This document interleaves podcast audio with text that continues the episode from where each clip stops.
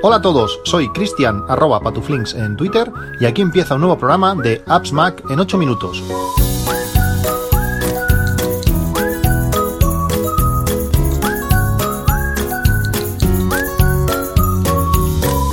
Buenos días, 29 de junio de 2020. Ha pasado ya una semana desde la keynote de, Apple, donde se presentaron pues, las nuevas versiones de todos los sistemas operativos y se presentaron las nuevas eh, CPUs de, la compañía, este Apple Silicon o, las CPUs eh, basadas en, ARM, aunque no, aunque no lo llegaron a nombrar en ningún momento en, en la presentación.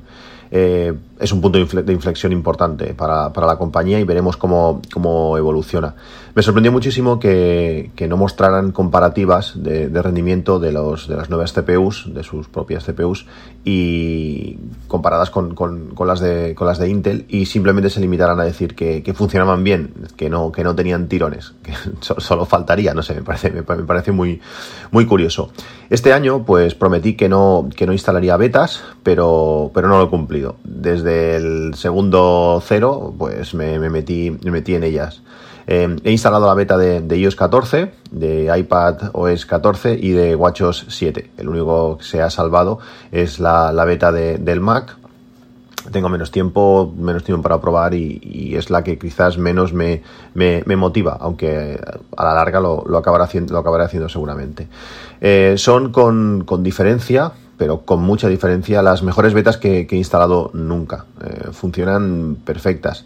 Y en el caso de, mi iPhone, funciona mejor que, iOS 13. iOS 13 me estaba dando un poco por saco, sobre todo, sobre todo con el tema de, la batería. En mi caso, cero problemas. Comentan que funcionan, que no funcionan los audios de WhatsApp, pero no, sabría decir, no, no los uso y, no puedo, no puedo confirmarlo.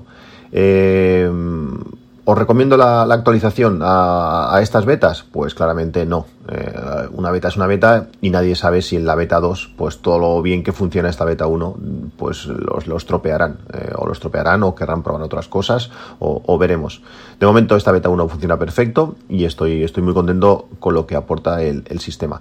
Es algo curioso porque eh, actualicé y al actualizar mm, no noté nada como si, como si no se hubiera, como si no se hubiera actualizado. Además lo hice la noche del, del propio lunes, dejé el iPhone actualizando por la, por la noche, cuando me levanté cogí el teléfono y parecía que no, había pasado nada, no, no, no, se había ni actualizado. Continuaba sonando hasta, hasta el mismo podcast. Al darle al play, pues continuaba sonando hasta, hasta el mismo podcast. Algo, algo curioso. Sí que cuando vas añadiendo widgets y buscando pues las cosas nuevas que presentaron en la, en la, en la Keynote, pues sí vas viendo las diferencias, lógicamente. Pero bueno, no, no es un cambio eh, espectacular en cuanto a interfaz o en cuanto a, a funciones. Algunas de las cosas que que son interesantes, aparte de la, gran cantidad de, avisos eh, en cuanto a privacidad que te da el sistema, como cuando una aplicación está utilizando el portapapeles que ha copiado de otro sitio, pues que te avisa y estas cosas que habréis visto en, un montón de, webs o habréis oído en algunos, en algunos otros podcasts. Eh, me han gustado especialmente pues eh, el acceso a fotos, que le podemos decir que simplemente acceda a una aplicación cuando nos pide acceso a, a nuestras fotos, que acceda a unas fotos seleccionadas podemos decir a todas, a ninguna o a fotos seleccionadas. Cuando pulsamos en eso, seleccionamos, iremos a nuestra librería de fotos, seleccionemos qué fotos esa aplicación va a poder ver y esa aplicación va a poder solamente ver esas fotos que le hemos dicho. ¿Qué tiene de bueno? Pues que si vas a una aplicación que vas a utilizar una única vez y que no quieres que tenga acceso a toda tu librería, que vas a saber lo que va a hacer, pues se va a limitar únicamente a esas fotografías que le hemos indicado. El problema está que cuando eh, si vamos a utilizar la aplicación varias veces y sobre todo van a haber nuevas fotografías que vamos a ir haciendo, pues eh, va a continuar estando limitado a esas, a esas fotos que inicialmente le, hemos dicho. Habría que buscar pues una nueva manera de, o que te vaya avisando cada vez si quieres añadir fotos nuevas para que esa aplicación pueda acceder o, algo así, pero eso me parece, me parece muy útil en cuanto, en cuanto a privacidad. De la misma manera que podemos darle acceso a nuestra localización, pero de una forma un poco más eh, privada, diciéndole pues que en vez de saber exactamente en qué calle estoy, pues que sepa pues una población o que el punto GPS donde estemos sea algo más eh, algo menos concreto, podemos decirlo así, que nuestra ubicación pues eh, eh, sea en un kilómetro o dos kilómetros, que para ciertas aplicaciones, para buscar comida o para buscar el tiempo, por ejemplo, para saber el tiempo, pues no hace falta saber en qué calle estás, sino simplemente en qué pueblo estás, pues ya, ya, sería, ya sería útil. relacionado con con fotografías, con foto, eh, con la aplicación de fotos, pues no hay casi novedades. En el iPad tenemos la barra lateral, que tampoco dices, bueno, mm, no sé si eso aporta demasiado. Y luego lo que sí que tenemos ahora es notas de pie de foto. Las notas de pie de foto, pues podemos escribir cosas, pues mira, esto fue eh, comiendo en el restaurante no sé qué, podemos poner cosas en, el pie de foto. Lo que de momento, por lo menos en esta primera beta, no permite hacer búsquedas basadas en esas notas. Es algo bastante eh, poco comprensible, ¿no? que no se pueda, que no se pueda buscar por esas notas que podría ser útil, pues eso, a la hora de buscar fotografías, pues aportar algo más, aparte de etiquetas o álbums, pues con esas notas podríamos buscar. Entiendo que, que solo tendrán que poner, porque eso es una de sus principales eh, utilidades. Otra de las cosas que me han gustado mucho es el, el, modo, el modo dormir, y veréis por qué. Porque aunque este modo dormir, este nuevo modo dormir que, incorpora tanto eh, iOS como, como WatchOS, eh, da poca información, prácticamente eh, solo las horas que, duermes, eh, no mucho más, pero permite automatizaciones con, atajos y eso es interesante. Si, pues, si, tenemos atajos, pues que miren el calendario, que hagan ciertas cosas, pues puede ser, puede ser útil. Lo más interesante, que es lo que es lo que provoca este modo, eh, eh, este modo dormir, tanto en el iPhone y sobre todo en el, Apple Watch. En cuanto activamos este modo dormir, la pantalla del iPhone se pone en negro, se pone oscura y no muestra notificaciones. Queda, pues todo lo que pase queda como escondido para intentar no, molestarte. Además, eh, te dice, que es algo interesante e importante, te dice si tienes una alarma programada y a qué hora tienes esa alarma. A veces pasa que te vas a dormir, y, ostras, he puesto la alarma o no, pues aquí con este modo dormir, con esta pantalla más oscura, te da toda esa, esa información. Pero en el Apple Watch, eh, para mí lo que hace es mucho mejor. Eh, no sé cómo lo hacéis vosotros cuando, cuando vais a dormir, eh, y dormís lógicamente con el reloj puesto, pero yo hasta ahora lo que hacía era activar el modo no molestar, pues para que no lo sonaran notificaciones ni nada, y además el modo teatro, que el modo teatro lo que permite es eso, que, la pantalla no se encienda al ir moviéndote, sino a veces pues ponía, depende de cómo pusieses el brazo, pues te iluminaba la cara y era, y era bastante, bastante rollo. Con el modo sueño lo que hace es se activa una mezcla entre el modo teatro, el modo no molestar y el modo agua, que eso es, está, está muy bien. Cuando para que se encienda la pantalla eh, debemos tocarla. La pantalla no, ya no se enciende sola, se necesita que, la toquemos. Y además se pone en negro, algo así como hace en el, en el iPhone, y solo muestra la hora en grande. No te muestra ni, ni widgets ni, ni y complicaciones, no, complicaciones no, no muestra, solamente una pantalla en grande con, el reloj. Y además eh, lo hace de un modo atenuado, la pantalla se va como apagando poco a poco, con una iluminación suave, realmente está, está muy bien. Si tocamos eh, la pantalla, eh, el, reloj no reacciona, es decir, si tocamos la pantalla sí que se va a encender, sí que vas a poder ver la hora, pero no, si seguimos tocando no, no reacciona, no vamos a poder hacer, hacer nada más. Para que para que podamos manipular el reloj, por decirlo así, deberemos girar la corona, de la misma manera que, lo hacemos para salir del, modo, del modo agua, pero en este caso lo hace sin pitidos, lógicamente, para no despertar a nadie, para, para no molestar. Eh, esto está muy bien. Este modo es perfecto porque evita que la pantalla se encienda sola por accidente y además a veces pasa que puedes tocarlo con la sábana o con otra cosa y que puedas ir tocando las complicaciones del reloj. De esta manera todo eso se, evita. Si se enciende la pantalla no vas a poder eh, tocar, no tocar nada.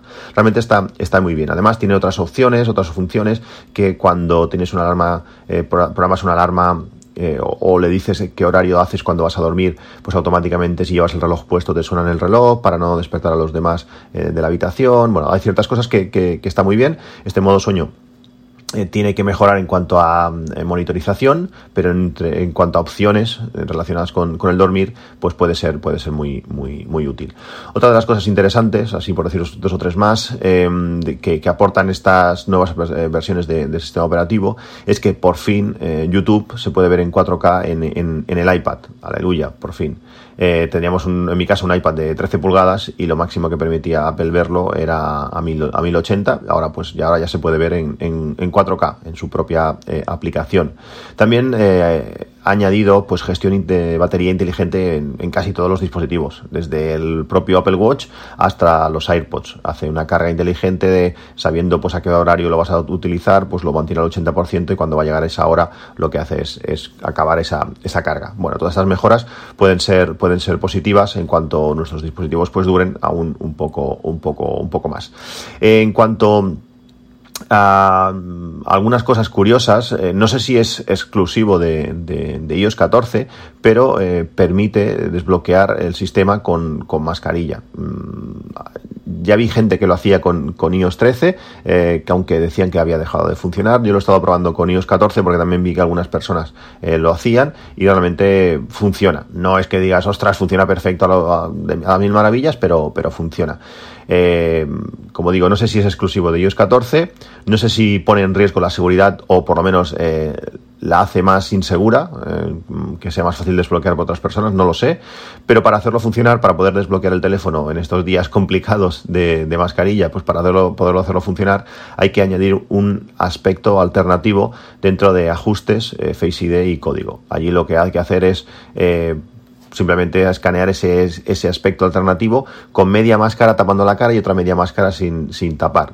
La doblas por, para un lado, te aguantas, eh, escaneas la cara y lo que hace es eso, que la mayoría de veces, o, igual al segundo, al tercer intento, eh, pues te, te, desbloquea el, el, teléfono. Mm, como digo, no funciona la primera, hay que a veces probar varias veces cuando tienes el, código de, para poner, para tu, poner tu contraseña, pues tienes que darle varias veces para que haga varias pruebas, varios intentos, pero bueno, es mucho mejor que meter el código, como en mi caso es muy largo, pues es mejor que meter el código y sobre todo es muchísimo mejor que quitarte la máscara, tocar la máscara para clicar allí y apartártela, pues esto más o menos funciona y puede ser útil. Eh, probadlo y me comentáis eh, por Twitter o, por, o en el canal de Telegram.